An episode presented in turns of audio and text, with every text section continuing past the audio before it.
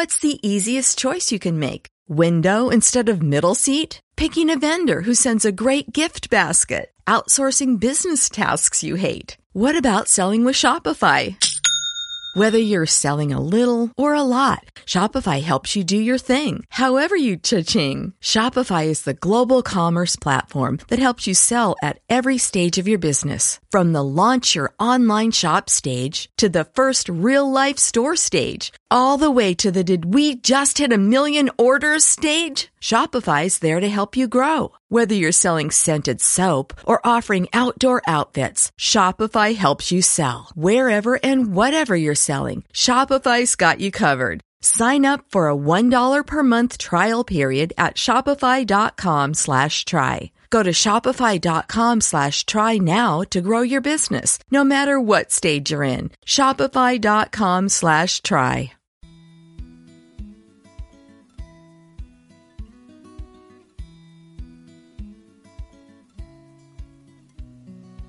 Un saludo y bienvenida muy cordiales a tu canal Poderosamente, en el que compartiremos contigo cada semana ideas, aprendizajes, técnicas y estrategias contrastadas para mantenerte motivado y enchufado a tus metas con todo lo que hemos descubierto tras haber formado a más de 10.000 personas en tres continentes, enseñado en 10 universidades y escuelas de negocio, publicado 5 libros y que enseñamos además en la Core School of Leaders que codirijo.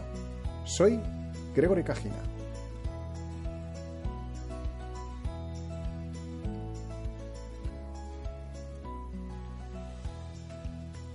En este primer capítulo quería comentaros algunas ideas acerca del miedo. El miedo es esa capacidad ingeniosa que la evolución ha puesto en nuestro cerebro para asegurarnos de que conseguimos el objetivo más importante, que es ver la luz del sol al día siguiente. El problema es que nuestro cerebro además tiene otro tipo de motivaciones que le impulsan, y es conseguir cosas. El problema es que conseguir cosas, por definición, implica hacer algo nuevo, hacer algo diferente, que contradice el objetivo principal de supervivencia. Es decir, si nosotros nos encontramos con que tenemos comida en la nevera, tenemos a alguien a quien querer, alguien a quien nos quiera, no tenemos frío, nos sentimos razonablemente protegidos, nuestro cerebro, nuestro miedo, está tranquilo y percibe que vamos a sobrevivir un día más. Pero ¿qué pasa si estamos demasiado tiempo en una situación en la que nos sentimos seguros, en la que todo está bien, nada cambia, nadie se mueve?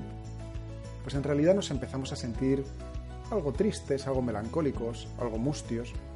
Y ese es el problema, que es que nuestro cerebro también tira del sentido contrario. No solo quiere que estemos seguros y que no experimentemos miedo y que podamos ver la luz del sol al día siguiente, sino que además aspira a conseguir cosas, a que cada día sea nuevo, a lograr aquello que para nosotros es importante. Esto además tiene que ver con la llamada zona de confort. ¿Qué es la zona de confort? Supongo que habréis visto algún gráfico similar a las dianas de los dardos con los que jugamos, con los que jugábamos de pequeño, son esos tres círculos concéntricos, el círculo del centro, el de la diana, el del centro es el que llamaremos la zona de confort, el círculo que le rodea lo llamamos la zona de aprendizaje y el siguiente círculo más externo lo llamamos la zona del pánico.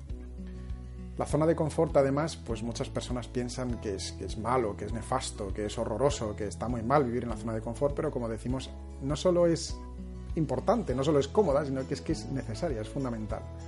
Porque nuestro cerebro consume muchísima energía. Fíjate que nosotros estando en reposo mientras dormimos, a pesar de que nuestro cerebro apenas más o menos pesa un 2% de nuestra masa corporal, consume en descanso un 20% de las calorías que nosotros ingerimos. Es decir, consume muchísima energía. Y una de las maneras en las que la evolución hizo que nosotros pudiéramos sobrevivir más y mejor es empleando el mínimo posible de calorías. Eh, hablaremos de la pereza, hablaremos de qué es, qué es esto. Pero en realidad lo que hace es asegurarnos de automatizar el máximo posible de acciones cada día. Es decir, si cada día tuviéramos que pelear y batallar para conseguir nuestra comida solos, si nunca supiéramos dónde íbamos a dormir, si cada día fuera una lucha constante, porque no sabríamos dónde ir a trabajar, dónde tendríamos que acostarnos, dónde tener que despertarnos, quiénes son nuestros amigos y quiénes no, si podemos comer o no podemos comer, si cada cosa que podemos ingerir realmente nos va a sentir bien o nos va a matar, entonces no podríamos operar. Si tuviéramos que estar pensando cómo mover nuestros pies para caminar, si tuviéramos que pensar cómo respirar o tuviéramos que pensar de qué manera podemos escribir o podemos leer, simplemente estaríamos paralizados. Hay tantas decisiones que consumirían tanta energía de nuestro cerebro que no nos moveríamos. Entonces lo que el cerebro busca es automatizar lo máximo posible. Y esa automatización, esos hábitos, son lo que llamamos la zona de confort. Que está muy bien, satisface nuestro cerebro más primario, el que llamamos el cerebro reptiliano. Pero claro, como decía antes, uno de nuestros principales factores de motivación es el logro. Es decir, conseguir aquello que está en la zona de aprendizaje, el siguiente círculo concéntrico, y para lo cual nos obliga a hacer algo o a dejar de hacer algo que hasta el momento no estamos haciendo o que estamos haciendo. Es decir, hacer algo diferente, hacer algo nuevo. ¿Cuál es el problema? Que nuestro cerebro, como está tan preocupado en sobrevivir, es capaz de anticipar escenarios en los cuales las cosas no solo van a ir mal, o no solo podrían ir mal, sino que van a ir mal. Y no solo van a ir mal, sino que van a ir catastróficamente mal, que es lo que llamamos la ley de Murphy. La zona de confort entonces es aquel entorno, aquella situación en la que nosotros estamos razonablemente cómodos, pero en la que no se produce ningún aprendizaje. Y nuestro cerebro está diseñado para aprender, no está diseñado para ser feliz. Está, está diseñado para sentir felicidad, por supuesto. Pero el objetivo último de nuestro cerebro, además de sobrevivir, es aprender. Muchas personas dicen que, bueno, que quieren conseguir determinados objetivos, determinados logros, pero que no quieren sentir miedo. Bueno, pues la única manera de no sentir miedo es a través de una lobotomía. Lo que pasa es que tiene unos efectos secundarios que tampoco nos convienen.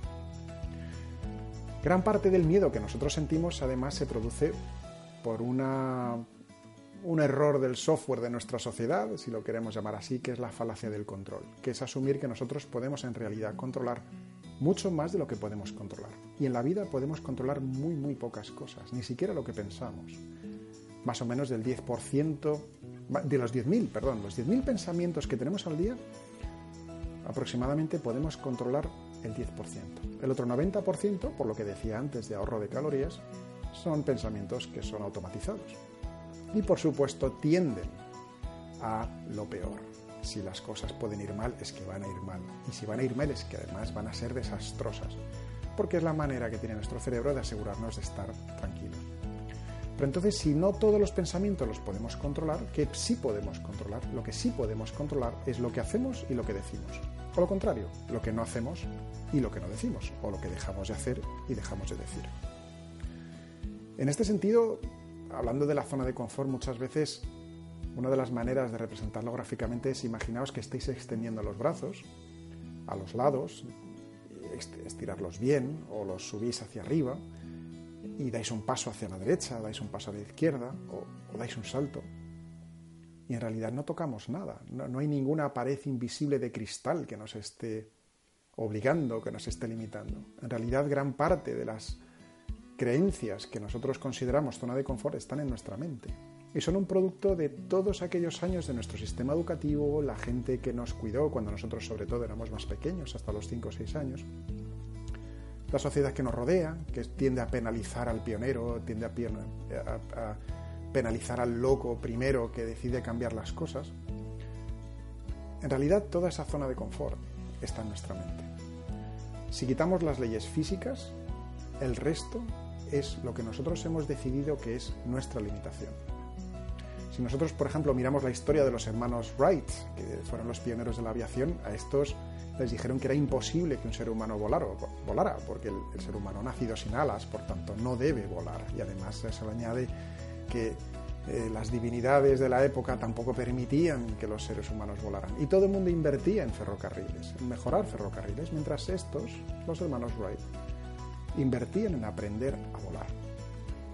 Henry Ford también, el fundador de la compañía de automóviles, todo el mundo le decía que tenía que invertir más dinero para mejorar los carruajes de caballos. Y este hombre decía, no, no, no, no.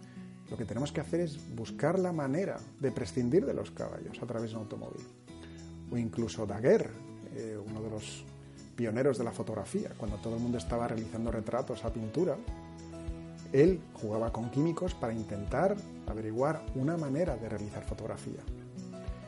A, esas personas en su momento se las consideraba como unas locas, unas locas pioneras, y todo el mundo decía que, que iban a fracasar, que lo que estaban diciendo era una locura. Pero hoy día la aviación, el automovilismo, la fotografía, marcan nuestras vidas, incluso siglos más tarde. Algunas de las ideas que quería comentaros acerca de la zona de confort es, tienen que ver con esa sensación emocional de, bueno, estoy en una situación que quizás me sirvió durante muchos años, quizás fuera un trabajo, quizás fueran unos estudios, quizás fuera una relación personal, quizás fueran unas amistades, quizás fuera la ciudad, pero quizás ha llegado el momento de realizar ese cambio.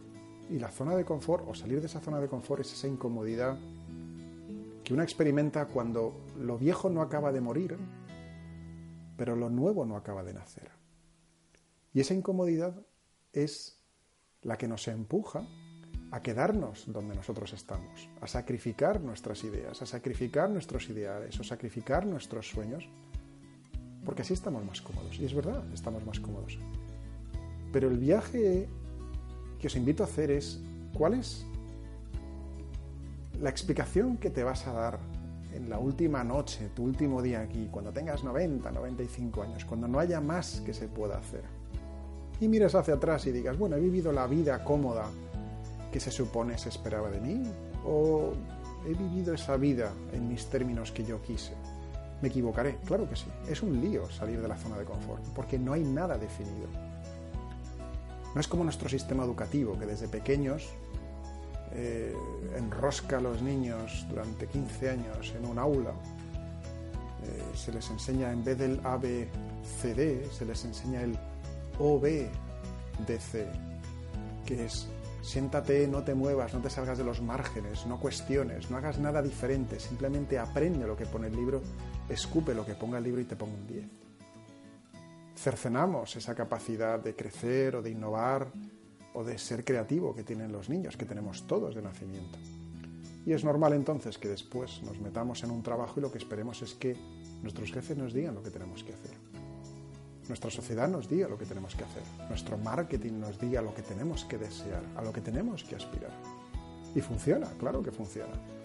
Hasta que llega una mañana, o llega un domingo por la tarde, o llega una serie de semanas en las que uno empieza a plantearse si realmente esto es lo que yo quiero, esto es lo que realmente define a mi vida, esto es lo que yo quiero decirme en mi última noche, en mi último día aquí, esto es lo que yo quiero, esto es lo que realmente, realmente yo quiero, o simplemente estoy siguiendo el guion de otro. Para romper la zona de confort, hay algunas ideas que quería compartir. La primera no es empezar con un objetivo, es lo que piensa todo el mundo. Vamos a comenzar con el objetivo. Precisamente el problema es que los objetivos que nosotros creemos que deseamos en muchísimas ocasiones están diseñados por las redes sociales que nos rodean, por el marketing que nos rodea, por lo que vemos por la televisión, por lo que vemos por nuestros amigos. En realidad las necesidades humanas son, son fácilmente satisfechas. Un poco de comida, un poco de abrigo, tener a una tribu a la que cuidar, que nos pueda cuidar, un grupo de personas cercanas, pero poco más. Y sin embargo, nuestro sistema social lo que nos empuja es a compararnos, a ver que la hierba del vecino siempre es más verde, el jardín del vecino siempre es más verde, siempre es mejor y siempre vamos a encontrar a alguien que está mejor que nosotros. Entonces lo primero no es empezar por un objetivo. Lo primero es pensar cuál es tu propósito de vida aquí, para qué estás aquí, cuál es tu misión aquí. No el por qué estás aquí, sino para qué estás aquí. Es decir, ¿qué quieres hacer tú con tu vida? Muchas veces tomamos decisiones en función de los objetivos que nos vienen impuestos, quizás por nuestro jefe, nuestra empresa, nuestro proyecto, la gente que nos rodea, nuestra sociedad, nuestro club, nuestra pareja, lo que se espera de nosotros, con ese impersonal, con esa sociedad que no tiene cara pero todo el mundo identifica.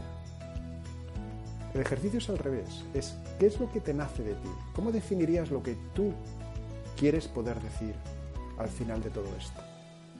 Y una vez que tengas eso definido, ¿para qué estás aquí?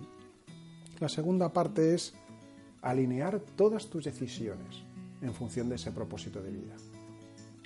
una de las principales razones por las que la gente se siente muy incómoda, melancólica o triste es porque lo que piensa, lo que dice, lo que siente y lo que hace está desalineado.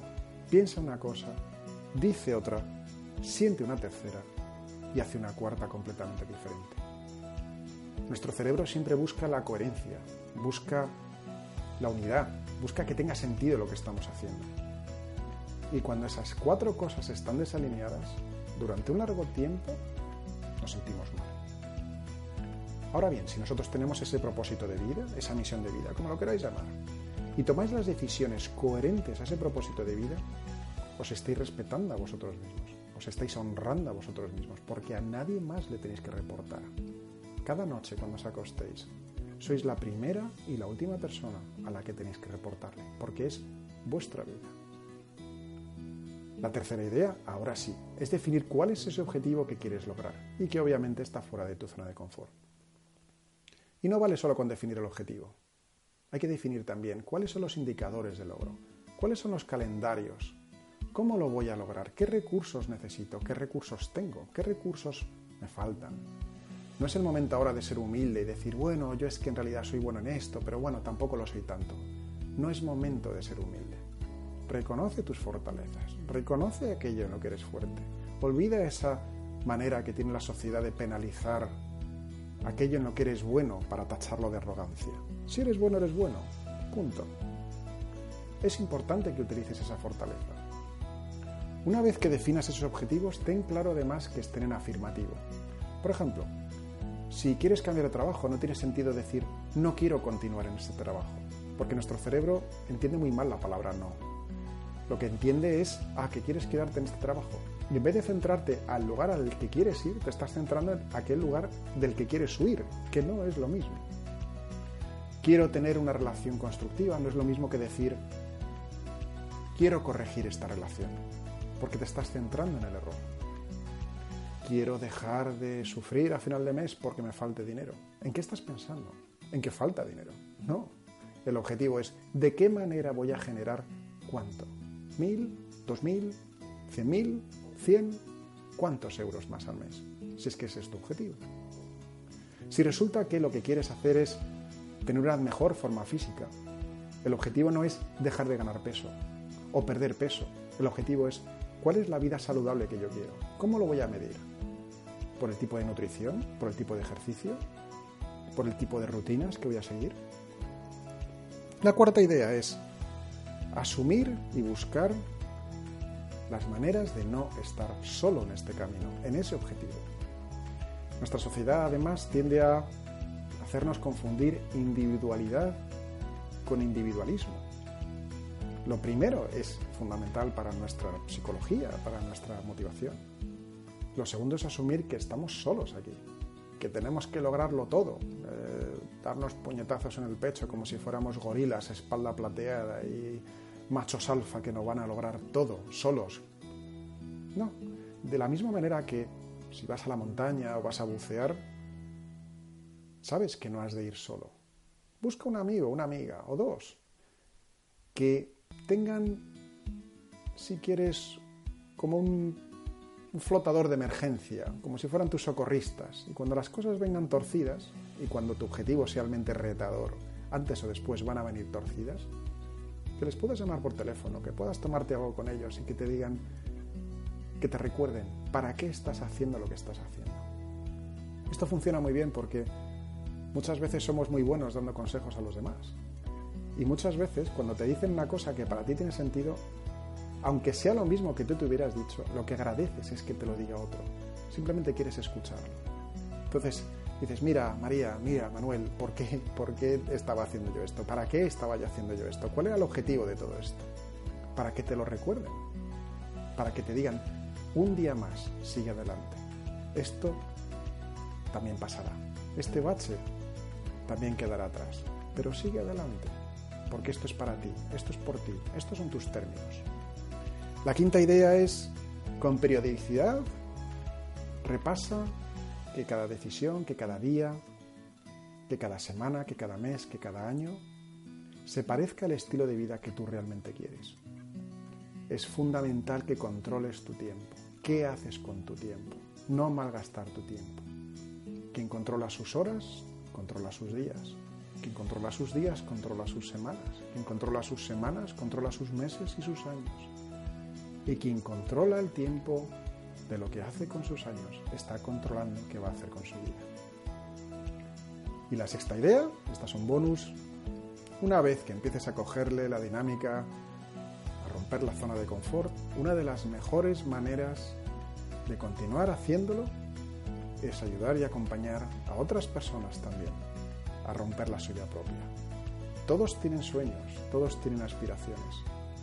Todos necesitan, antes o después, salir de la zona de confort, romper con sus miedos, seguir adelante a pesar de los miedos y tener la certeza de que tienen los recursos para lograr lo que se proponen. Pero aún mayor certeza de que si no tienen los recursos para conseguirlo, contactos, experiencia, formación, hallarán las maneras de encontrarlos. A fin de cuentas, es tu vida en tus términos. Muchas gracias por tu tiempo. Si quieres dejar unos comentarios o quieres compartir este podcast con personas que te sean cercanas, aquí estaremos. Nos oímos la semana que viene. Muchas gracias. Soy Gregory Cajina.